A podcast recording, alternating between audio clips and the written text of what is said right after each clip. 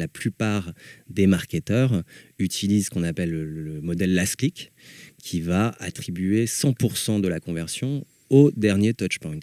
Ce qui évidemment est euh, biaisé et une vision très limitée du, euh, parcours, puisqu'on va prendre en compte euh, seulement cette dernière visite, alors que cette dernière visite n'aurait pas eu lieu sans probablement cette première view, cette première vue sur Instagram ou cette review qu'il a vue sur YouTube.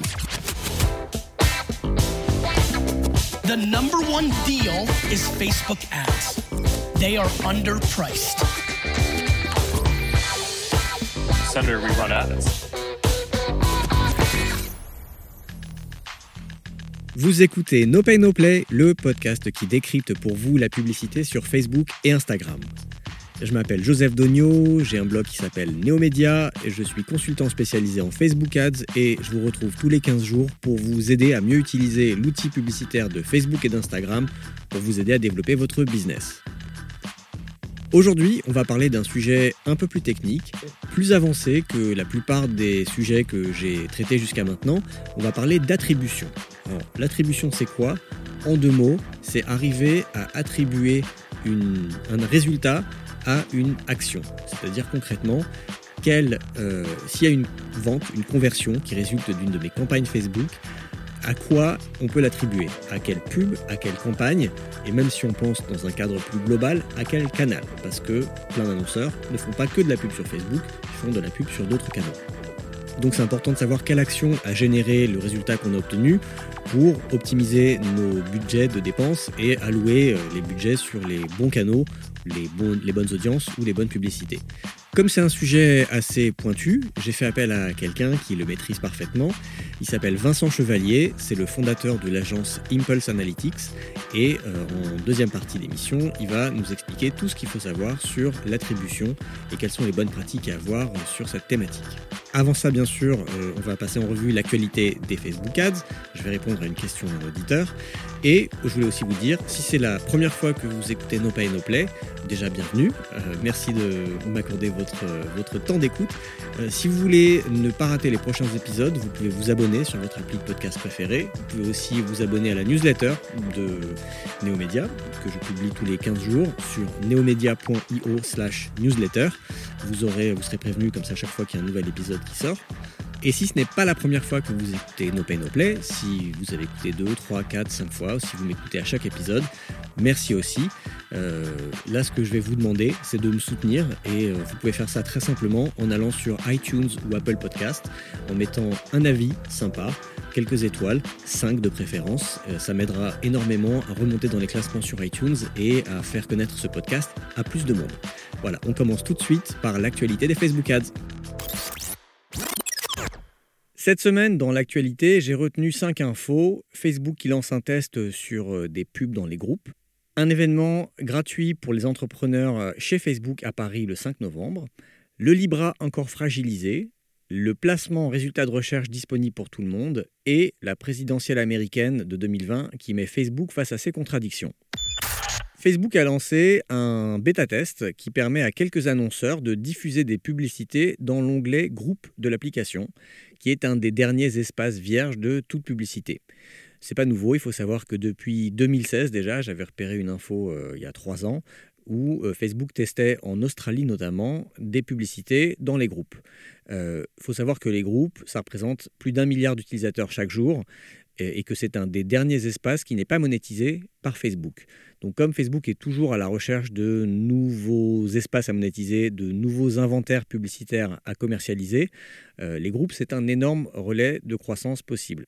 Mais comme c'est quelque chose qui est extrêmement apprécié par les utilisateurs, j'imagine que Facebook fait très attention, prend beaucoup de précautions avant de lancer officiellement la publicité dans les groupes. Donc là, on a un test à petite échelle pour quelques annonceurs, uniquement dans l'onglet groupe de l'application. On verra ce que ça donne. Si vous êtes entrepreneur ou entrepreneuse et que vous souhaitez améliorer votre communication digitale, Facebook organise des ateliers gratuits pour apprendre à développer et entretenir l'image de marque de votre entreprise et de votre communauté sur les réseaux sociaux. Je vous ai mis le lien dans la description de l'épisode du prochain événement qui aura lieu à Paris le 5 novembre. Ça s'appelle Boost with Facebook. Après PayPal début octobre, euh, c'est Visa, Mastercard, eBay et Stripe qui ont annoncé le 11 octobre euh, se retirer du projet de crypto-monnaie de Facebook, le Libra. Alors pourquoi cet exode massif et simultané? Parce que la première réunion de l'organisme chargé d'administrer le Libra avait lieu le 14 octobre et que c'est lors de cette réunion que les sociétés participantes devaient signer la charte du Libra. Donc c'est pas étonnant que les sociétés, les partenaires qui n'étaient pas à 100% sûrs aient attendu le dernier moment et euh, se soient retirés à ce moment-là. La raison des retraits, bah, c'est que ces sociétés de paiement en ligne doivent remplir des obligations légales par rapport à la fraude, au blanchiment d'argent et à l'application de sanctions internationales. Or, on n'est pas vraiment sûr que le Libra va remplir toutes ces obligations. Donc si le Libra facilite le travail de terroristes et de fraudeurs, les autorités financières partout dans le monde, mais surtout aux US, pourraient reprocher à Visa, Mastercard, PayPal euh, d'être complices et leur activité principale pourrait être affectée par leur implication dans le Libra. Donc, ils ont préféré pas prendre le risque et se retirer du projet. Par ailleurs, plusieurs pays européens ont annoncé qu'ils voulaient interdire le Libra, je cite, dangereux pour l'économie mondiale, selon le ministre de l'économie Bruno Le Maire. Toujours sur le Libra, Zuckerberg a tenté de calmer le jeu lors de son audition devant les parlementaires américains le 23 octobre en affirmant que Facebook ne se lancera pas dans le Libra sans que les autorités américaines ne donnent leur feu vert. À suivre. Le placement résultat de recherche est disponible pour tout le monde, en théorie. Euh, je dis en théorie parce que Facebook a annoncé que c'était disponible pour tout le monde, mais moi je ne le vois pas dans mon gestionnaire de publicité et dans ceux de mes clients. En tout cas, euh, d'après Facebook, ce placement va inclure les pages des résultats de recherche générales, quand on fait une recherche dans la, barre de recherche principale de Facebook, ainsi que les résultats de recherche sur Marketplace.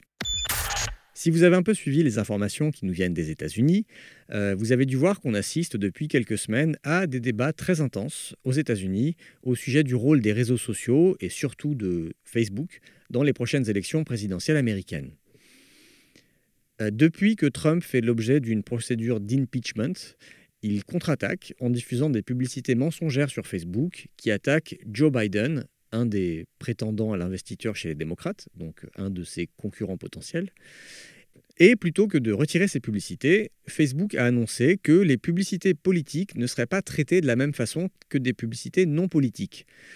Je cite Mark Zuckerberg, Si le contenu posté a une valeur informative, nous ne le supprimerons pas même s'il entre en contradiction avec nos règles de modération. Fin de citation. Donc en gros, si Trump ment dans sa communication politique, c'est important que les électeurs le sachent et c'est pas à Facebook de faire le gendarme dans ce que peut ou ne peut pas dire un candidat. Euh, Mark Zuckerberg est monté au créneau lors d'un discours à l'université Georgetown et aussi en publiant un article dans le Wall Street Journal pour défendre la liberté d'expression. En tout cas, sa conception de la liberté d'expression qui est une liberté d'expression à l'américaine, un peu absolue, inspirée par le premier amendement de la Constitution américaine. En gros, on peut dire à peu près tout ce qu'on veut, euh, on n'interdit rien. Alors, Elizabeth Warren, qui est candidate à l'investiture du Parti démocrate pour les prochaines élections présidentielles, s'est mise à diffuser sciemment des publicités mensongères sur Facebook pour montrer le problème de ce parti pris. Et les pubs en question affirment que Mark Zuckerberg et Facebook ont décidé de soutenir Donald Trump pour les élections présidentielles de 2020. C'est plutôt bien vu. Je vous ai mis un lien vers les pubs si vous voulez les voir. Alors, on peut se demander pourquoi Facebook n'abandonne pas tout simplement les publicités politiques. Euh, au final, c'est énormément d'emmerdes pour pas beaucoup de gains. Donc si Facebook décidait tout simplement d'arrêter d'accepter des publicités politiques, ça enlèverait des soucis à Zuckerberg et ça aurait un impact négligeable sur le business de Facebook. Pour info, en 2016, les dépenses cumulées de Donald Trump et d'Hillary Clinton pour la campagne présidentielle américaine ont représenté 0,3% du chiffre d'affaires de Facebook. Mais ce serait oublier que les Facebook Ads permettent à des petits candidats d'émerger et que si on leur enlevait ce canal de communication, en fait, on favoriserait les candidats déjà en place ou les nouveaux candidats très riches, les seuls capables de s'offrir des campagnes de pub à la télé ou à la radio, canaux qui sont beaucoup plus coûteux que sur Facebook. Pour finir, je vous donne trois actualités euh, liées à Neomédia. D'abord, si vous voulez savoir comment combattre la baisse de la portée organique sur Facebook, le blog spécialisé Web a demandé à neuf spécialistes du marketing digital, dont moi, leurs conseils. Donc j'ai participé à cet article, je vous conseille d'aller le lire, je vous ai mis le lien en description de l'épisode.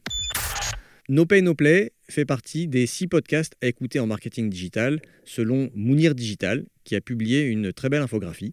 Alors j'y suis en très bonne compagnie puisque à part No Pay No Play, il y a Growth Makers, le Super Daily, Marketing Banya, le Digital pour tous et The Science of Social Media, le podcast de Buffer. Ça fait très plaisir, merci Mounir. Enfin, je voulais vous dire que je vais intervenir dans un meet-up organisé par Crème de la Crème sur le thème comment scaler son activité quand on est freelance. Donc ça sort un peu du thème des Facebook Ads, ça sort complètement du thème des Facebook Ads en fait, mais euh, c'est un sujet qui m'intéresse beaucoup en ce moment et avec deux autres freelances, dont Marie Robin, cofondatrice du collectif Lukum dont je fais partie, on va explorer les différentes pistes qui existent pour développer son activité quand on est freelance sans forcément travailler plus. Je vous ai mis le lien vers l'événement dans la description de l'épisode. Cette semaine, dans la partie questions des auditeurs, j'ai reçu une question de Christelle. Alors voilà ce que m'envoie Christelle par mail. Bonjour Joseph, j'ai une question concernant le pixel Facebook. L'un de nos clients possède un site web, site vitrine de son entreprise, un compte publicitaire Facebook et le pixel est installé sur ce site. Ce même client a créé chez lui en interne un deuxième site web avec un autre nom de domaine avec PrestaShop. Ce deuxième site est donc un e-commerce et le client se retrouve maintenant avec deux sites web en ligne. Nous souhaiterions lui installer le pixel Facebook sur son site e-commerce. Est-ce qu'on utilise le même pixel? Dans ce cas, comment bien paramétrer les audiences afin de bien scinder les données provenant de chacun des sites web? Merci Christelle pour ta question. Alors, si ton client a un premier site web, donc un site vitrine sur lequel il y a un pixel, et qu'il crée un deuxième site web, ma réaction instinctive serait de dire euh, il faut créer un deuxième pixel et donc installer un deuxième pixel sur le deuxième site de e-commerce parce que Facebook recommande, et c'est assez logique, de ne mettre qu'un pixel par site et de ne pas utiliser le même pixel pour plusieurs sites, justement pour pas que les données se mélangent. Euh, si ton client avait deux sites vitrines ou deux sites de e-commerce, je te dirais, c'est sûr, il faut installer deux pixels différents.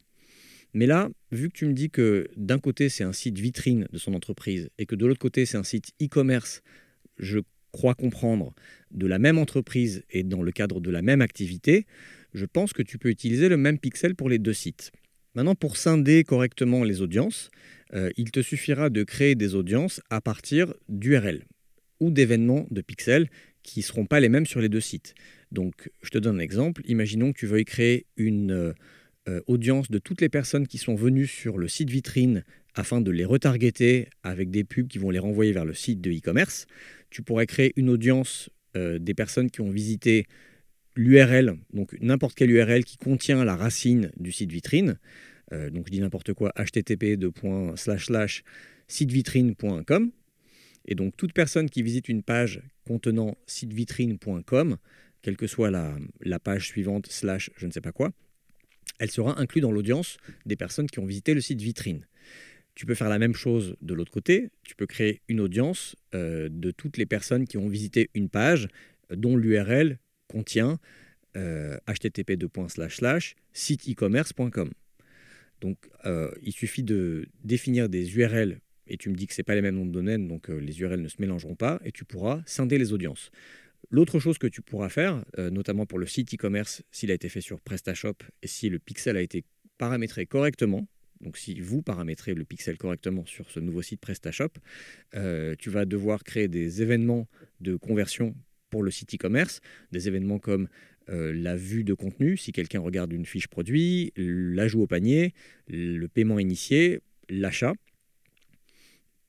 Et donc, il te suffira de créer des audiences des personnes qui ont activé ces événements.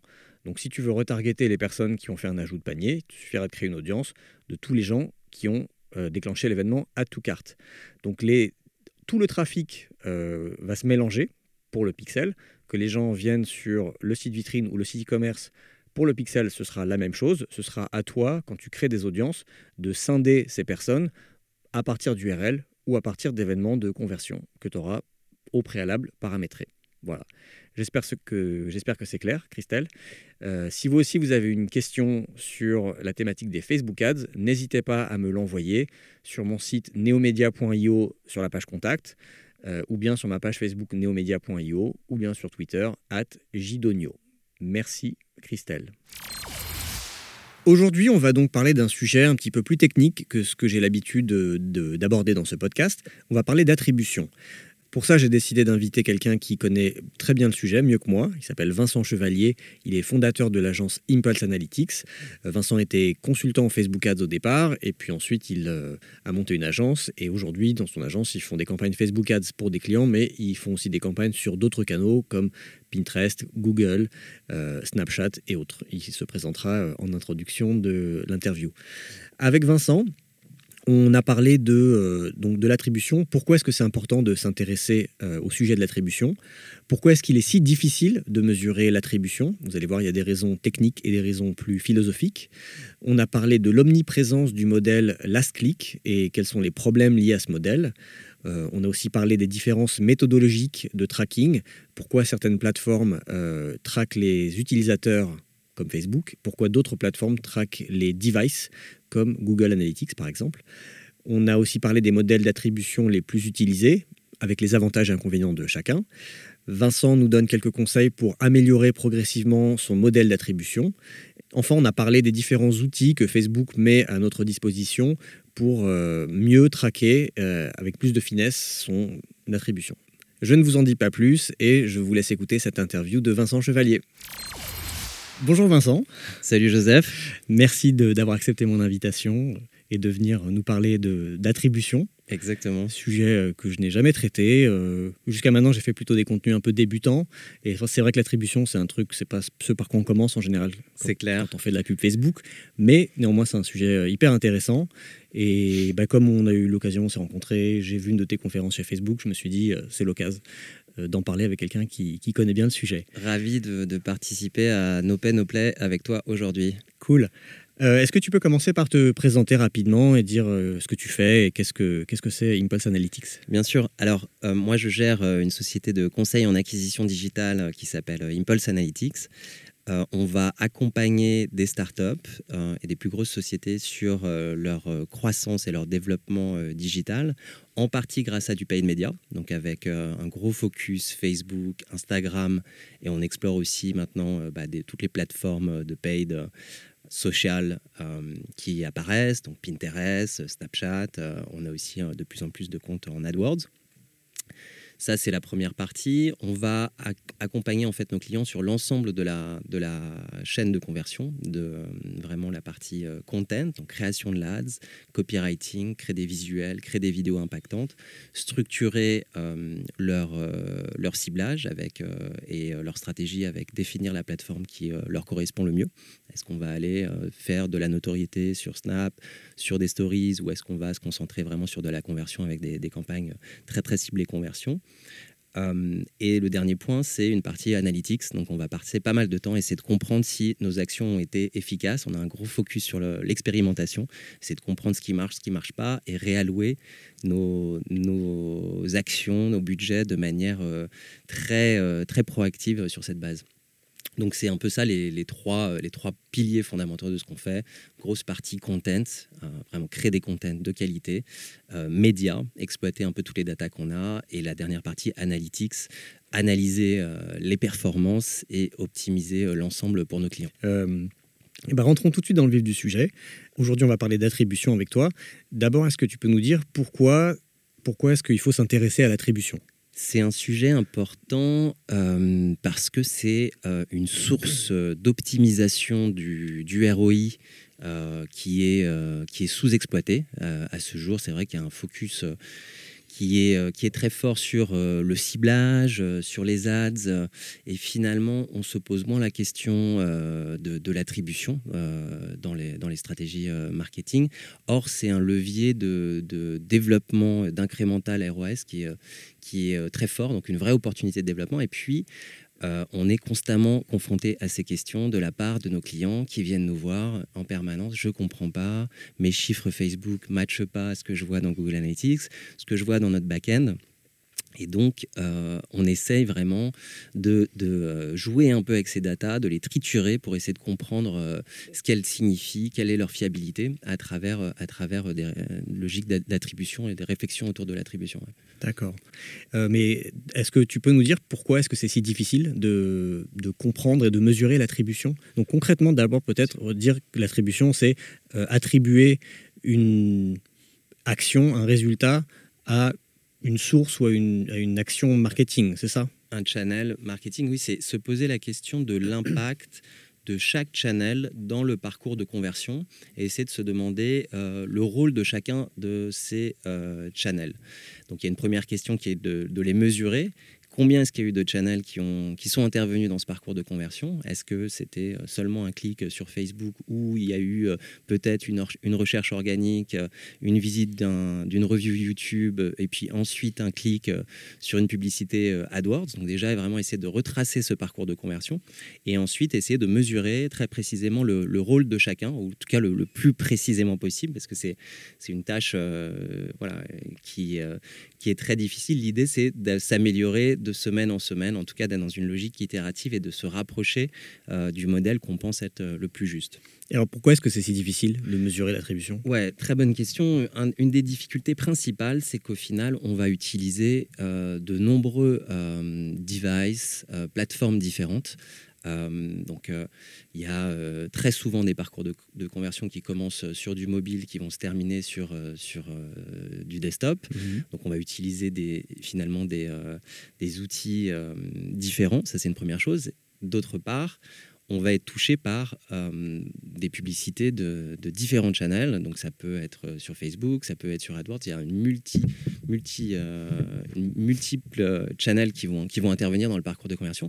C'est très très difficile déjà de le, de le, mesurer, puisque c'est mesuré de manière différente. Google et Facebook, qui sont parmi les deux plateformes les plus importantes dans le digital, se parlent très peu comme tu sais. Donc, du coup, ils échangent pas du tout leurs informations. Donc, toutes les informations intéressantes pour retracer ce parcours de conversion sur Facebook n'est pas combiné avec les datas qu'on peut avoir euh, sur, euh, sur Google Analytics. Et donc, ça va être un petit peu un travail d'enquête de retracer un peu euh, ces différentes étapes. Donc, ça, c'est une première chose. Et puis ensuite, ce qui est difficile, c'est de se dire quelle est la contribution de chacune? Et, et, en fonction des, produits, en fonction des types de clients, finalement, il y a, finalement un, modèle d'attribuer chacune euh, de ces, chacun de ces touchpoints qui peut être différent. Euh, et il n'y en a pas une euh, parfaite finalement. Donc il n'y a pas de solution miracle, je dirais. On peut essayer de s'en rapprocher. Qu'est-ce qui a été le plus important? Est-ce que finalement c'est la première visite qui peut provenir d'une pub Facebook? Est-ce que c'est euh, la dernière visite qui a converti grâce à un email ou grâce à un clic sur AdWords? Donc, excuse-moi, je te coupe, mais pour parler très concrètement, un exemple, ça pourrait être quelqu'un exposé à une pub Facebook. Il voit la pub, mais il clique pas dessus. Deux jours après, il voit une autre pub Facebook. Cette fois, il clique dessus, il arrive sur mon site, mais il n'achète pas. Deux jours après, il repense à ce qu'il a vu sur mon site, il se dit en fait c'était pas mal, euh, je vais retourner voir ce que c'est. Il va sur Google, il tape le nom de ma marque, il revient sur le site, et là il achète par exemple. Et donc le challenge c'est de se dire pourquoi est-ce qu'il a acheté? Est-ce qu'il a acheté parce que il est arrivé par Google, sa recherche, sa dernière recherche? Est-ce qu'il a acheté parce qu'il a vu la première pub Facebook, la deuxième pub Facebook? C'est un peu ça, se, retracer ce parcours et de dire grâce à quoi l'achat a eu lieu au final? Exactement, exactement. Et euh, ce qui est intéressant et qui est une vraie source d'opportunité, c'est que la plupart des marketeurs utilisent ce qu'on appelle le, le modèle last click, qui va attribuer 100% de la conversion au dernier touchpoint qui évidemment est euh, biaisé et une vision très limitée du, euh, parcours, puisqu'on va prendre en compte euh, seulement cette dernière visite, alors que cette dernière visite n'aurait pas eu lieu sans probablement cette première vue, cette première vue sur Instagram ou cette review euh, qu'il a vu sur YouTube. Donc c'est essayer de se demander vraiment quel a, a été vraiment le, le, channel le plus, le plus important dans, dans ce parcours. Euh, il y a une analogie qui est intéressante quand on réfléchit un petit peu à ces, euh, ces logiques d'attribution et qui, je pense, aide à visualiser un petit peu ce parcours. C'est celle du, du, football et d'un match de football où tu as un buteur, mais tu as aussi évidemment quelqu'un qui au centre qui va faire cet assist. Et peut-être que c'est une pub sur, sur Facebook ou une vue sur Instagram. Et tu as vraiment une team entière qui va contribuer finalement au but. Mhm. et, ce serait vraiment très limité de récompenser exclusivement le buteur. Le reste de la team serait, serait assez déçu. Donc ça va être vraiment ce parcours de de, de, calculer, de mesurer, de comptabiliser combien de, combien de touchpoints il y a eu, qui sont-ils et quel a été le rôle de, quel a été le rôle de chacun selon, euh, selon les priorités un petit peu de, de la marque, euh, de son cycle de vie, euh, du temps de vente d'un produit. On n'a pas tout à fait les mêmes difficultés, complexités d'attribution si on réfléchit par exemple à la vente d'une voiture, qui est un processus très long, qui va faire intervenir différents channels sur, sur une période assez longue, et la vente euh, peut-être euh, d'un euh, photobook Instagram, qui est une décision très impulsive, sur laquelle généralement il y a qu'un seul, qu'un seul touchpoint ou deux. Donc là, l'attribution est très courte. On sait que Facebook a été décisif. On peut se dire que ça a effectivement contribué à 100% à la conversion. Euh, dès qu'on est sur des produits où il y a eu plusieurs touchpoints, où ça va prendre un peu plus de temps, c'est une décision qui est, euh, beaucoup plus complexe de mesurer euh, le rôle de chacun et, qui est essentielle puisque elle va déterminer finalement le coût d'acquisition de chacun des channels, combien est-ce que chaque channel a contribué et en conséquence doit déterminer le montant d'investissement qu'on alloue sur chaque channel. Donc c'est un élément essentiel d'une stratégie multichannel dans l'allocation des dépenses sur chacun des channels. Mhm. Et donc, qu'est-ce qu'il y aurait comme autre façon de calculer l'attribution à part le modèle last click? Alors, on distingue deux modèles principaux. Il y a euh, déjà euh, le single touch, euh, enfin modèle single touch attribution, donc ça veut dire qu'on va allouer 100% de la conversion euh, à un des touchpoints, qui peut être le dernier, donc en last click, qui peut être le premier, donc en first click, qui peut être euh, celui du début, mais on se dit il y a un touchpoint qui a 100% de la, contribution. Ça, c'est un un, une première manière de, réfléchir euh, l'attribution, qui a l'avantage d'être un peu plus simple que lorsqu'on doit diviser entre différents touchpoints. Le deuxième modèle principal, c'est ce qu'on appelle multi-touch attribution, c'est de se dire qu'on va essayer de répartir cette, cette conversion euh, entre les différents touchpoints. Donc se dire, on va dire, bah, à part égale, peut-être 25, 25, 25 entre le premier clic, le clic du milieu et le dernier clic, comme ça pour essayer de répartir un petit peu le rôle de chacun et l'impact de chacun.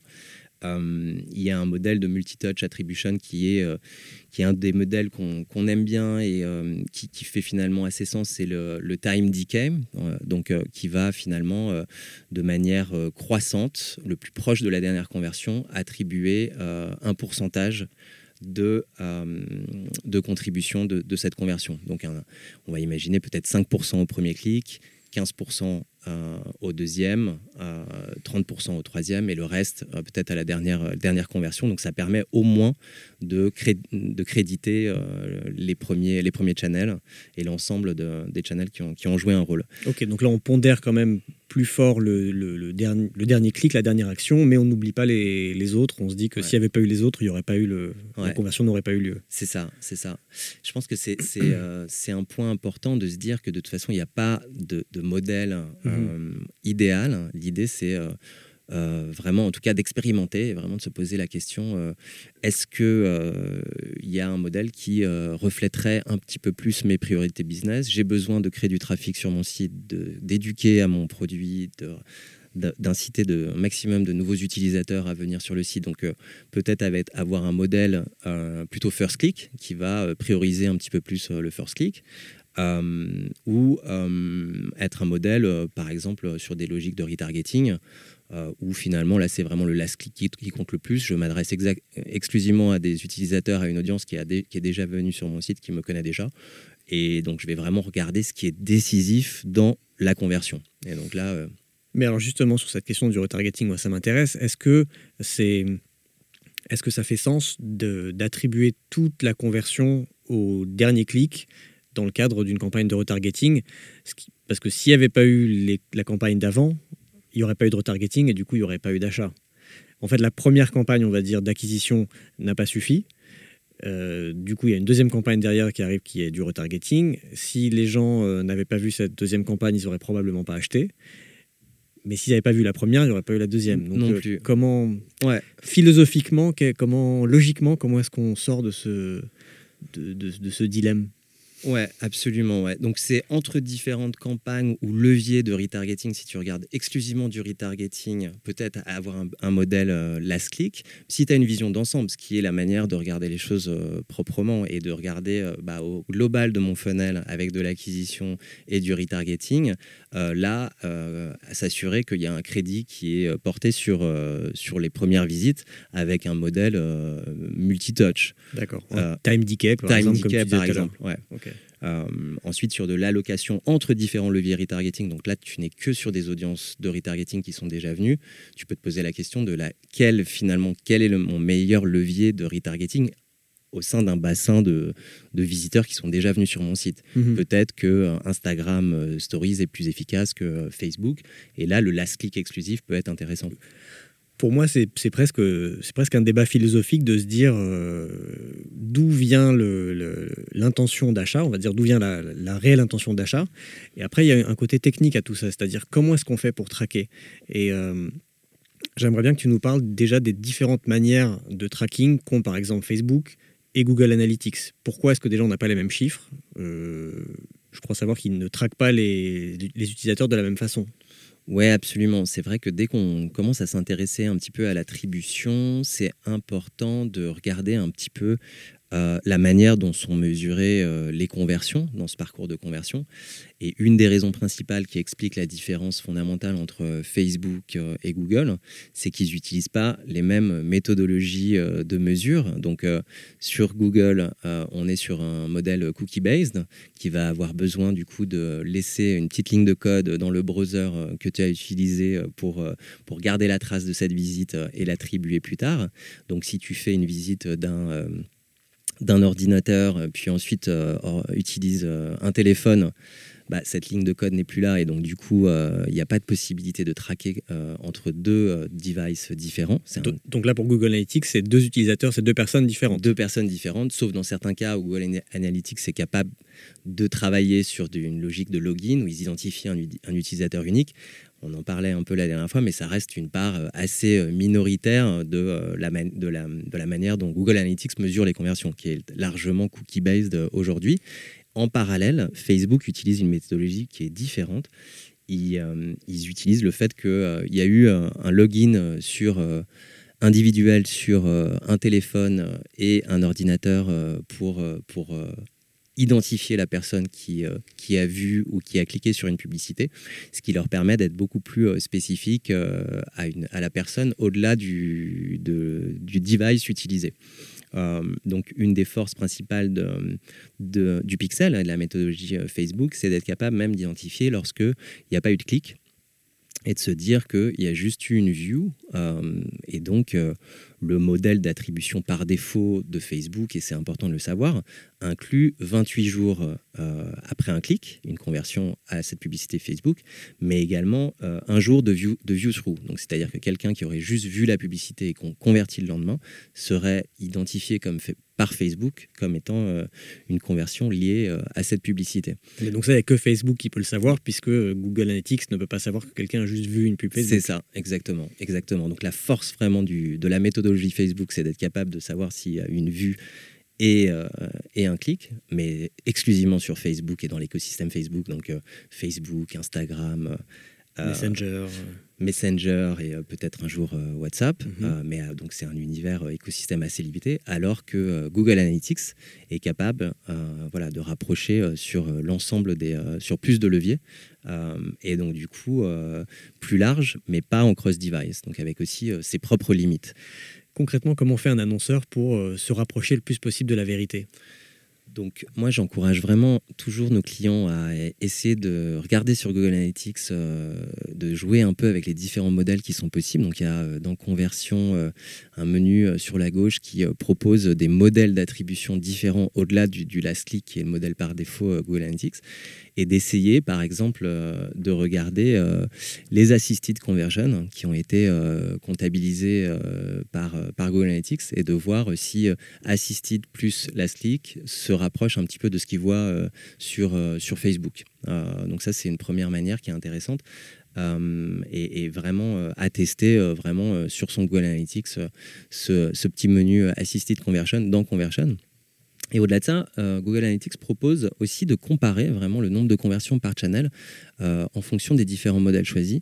Donc on peut comparer le nombre de conversions qu'on a eu sur Facebook euh, en last click, mais aussi euh, en first click euh, ou en time decay.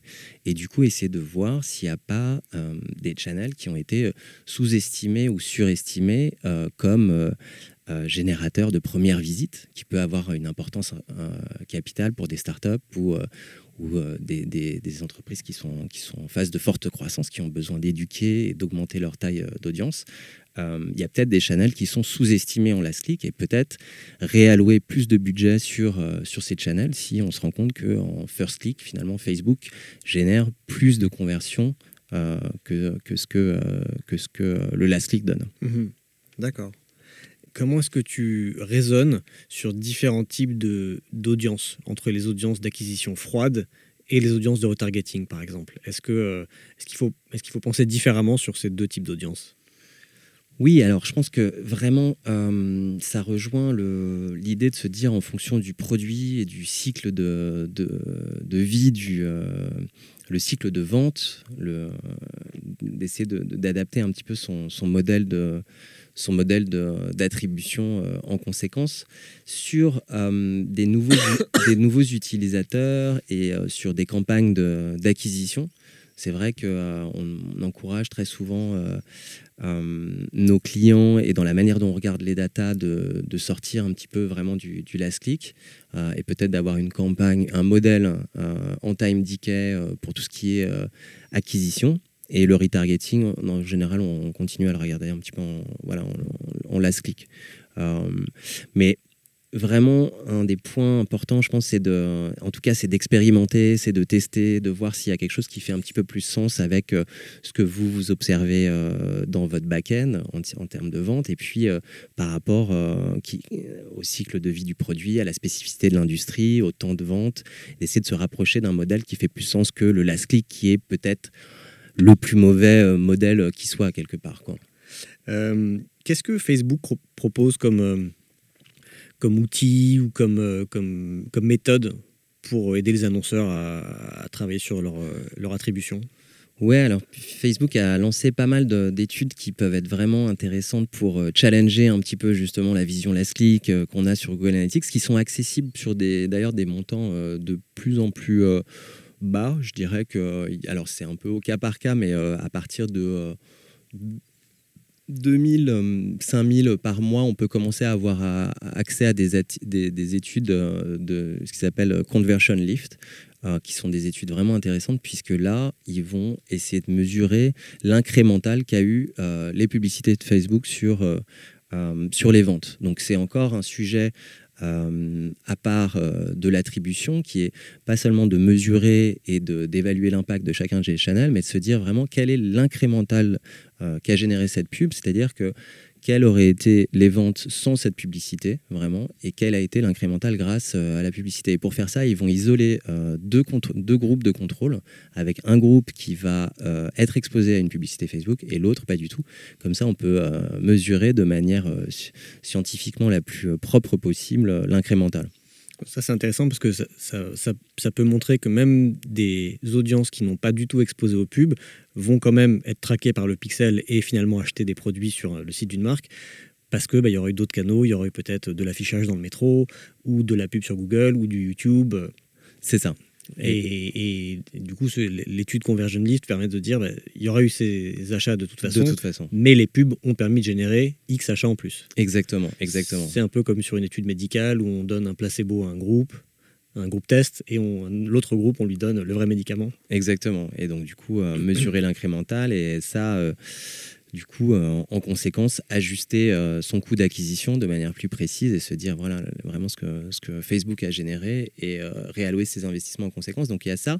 Et puis ils ont développé, alors tu l'as peut-être testé, Facebook Attribution, qui est une, méthode de, mesure des conversions qui se veut challenger Google Analytics. Donc c'est une vaste, vaste entreprise.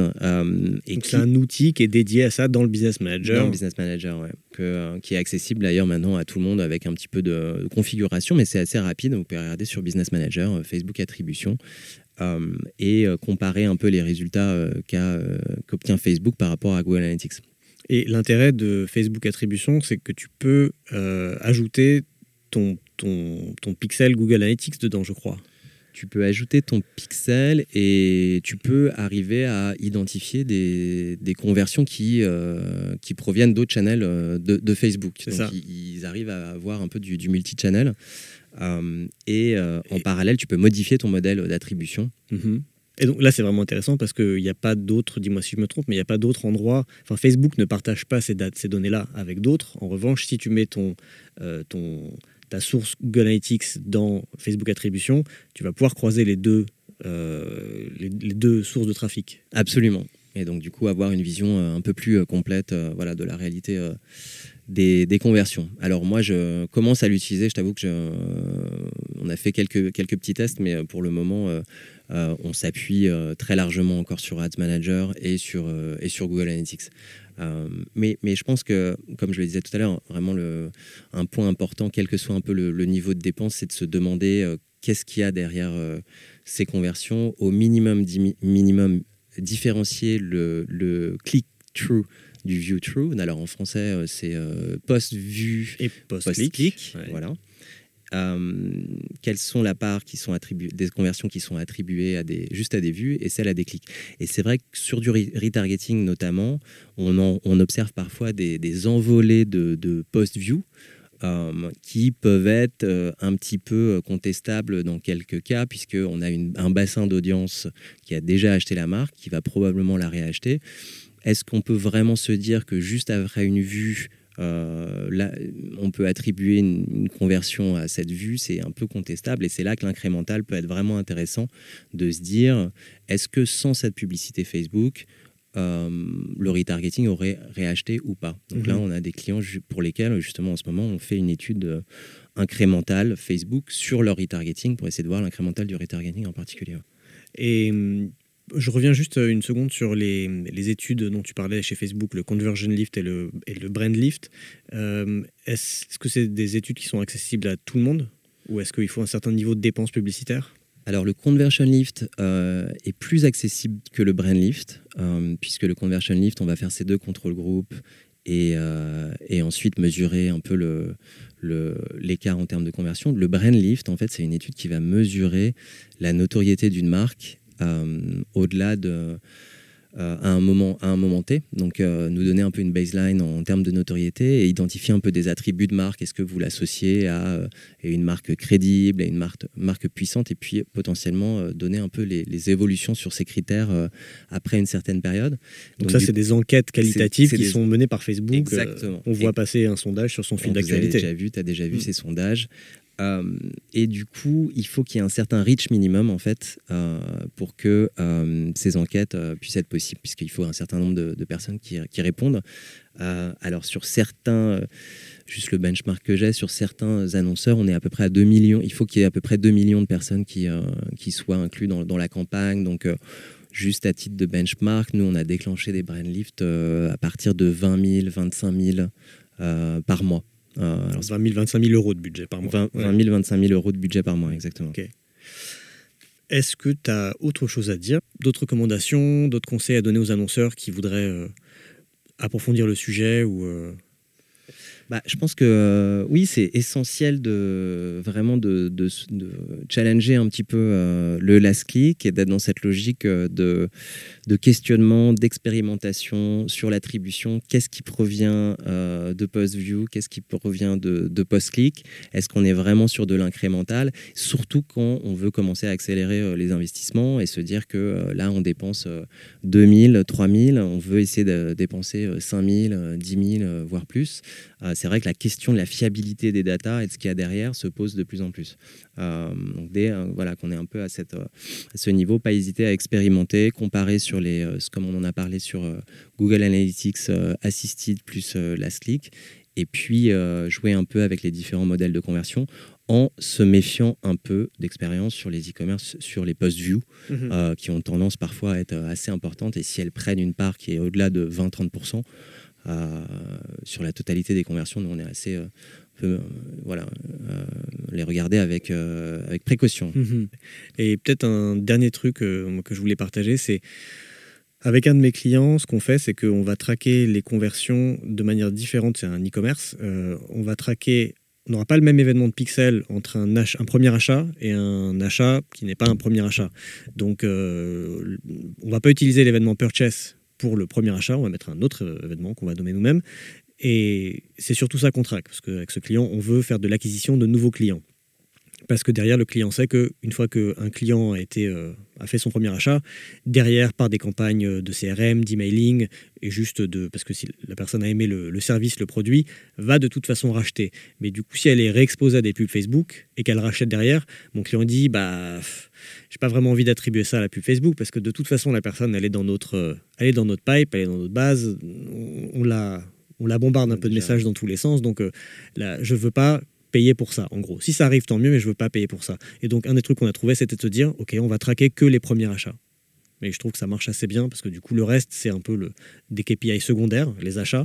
Le KPI principal, c'est premier achat. Ouais, absolument. Non, c'est clair que c'est hyper important d'arriver euh, à les différencier, mettre un, un coût par premier achat cible et essayer d'optimiser là-dessus. Euh, ensuite, euh, c'est vrai que sur des e-commerce, on peut peut-être se permettre de dépenser plus si derrière ils reviennent et ça va participer finalement à la valeur de, ce client. Donc ça peut aussi te permettre d'investir de, d'investir plus en Facebook si derrière il n'a pas rapporté que 40 mais 170 avec, avec du réachat derrière. Mmh. Est-ce qu'on peut renvoyer les gens vers euh, toi, vers ton site ou vers une ressource euh, qui pourrait les, s'ils ont besoin d'aide sur le sujet? Oui, absolument. Et euh, n'hésitez pas bah, à me contacter sur LinkedIn, Vincent Chevalier, Impulse Analytics. Et sinon, sur notre site, impulse-analytics.com, voilà, on fait des, audits préliminaires, notamment sur ces questions. on regarde un petit peu les datas et si ça fait sens par rapport à l'ensemble des, moyens de mesure Google Analytics et, et le back-end. Super, bah, je mettrai tous les liens dans la description de l'épisode. Vincent, merci beaucoup d'avoir pris le temps de, de venir nous expliquer tout ça. Merci Joseph. Et à bientôt. À très bientôt. Voilà, c'est fini pour aujourd'hui. J'espère que cette euh, discussion avec Vincent vous aura éclairé, vous aurez appris plein de choses. En tout cas, moi j'ai appris des choses. Euh, c'est un sujet assez pointu, donc euh, ça vaut le coup de le creuser un petit peu. C'est pas forcément essentiel de se pencher sur la question d'attribution quand on démarre en Facebook Ads. En revanche, quand on atteint un certain niveau de dépenses, ça peut valoir le coup de creuser un petit peu pour être sûr qu'on dépense bien son argent et que les conversions qu'on génère sur Facebook sont réellement attribuables à Facebook et ne sont pas le résultat d'autres euh, canaux d'acquisition qu'on utilise. Merci de m'avoir écouté. Si ça vous a plu, sachez qu'il y aura un nouvel épisode dans 15 jours. D'ici là, si vous ne savez pas quoi faire, allez me mettre un petit avis sur iTunes, j'apprécierais énormément. A très bientôt dans No Pay No Play. The number one deal is Facebook ads. They are underpriced. Senator, we run ads.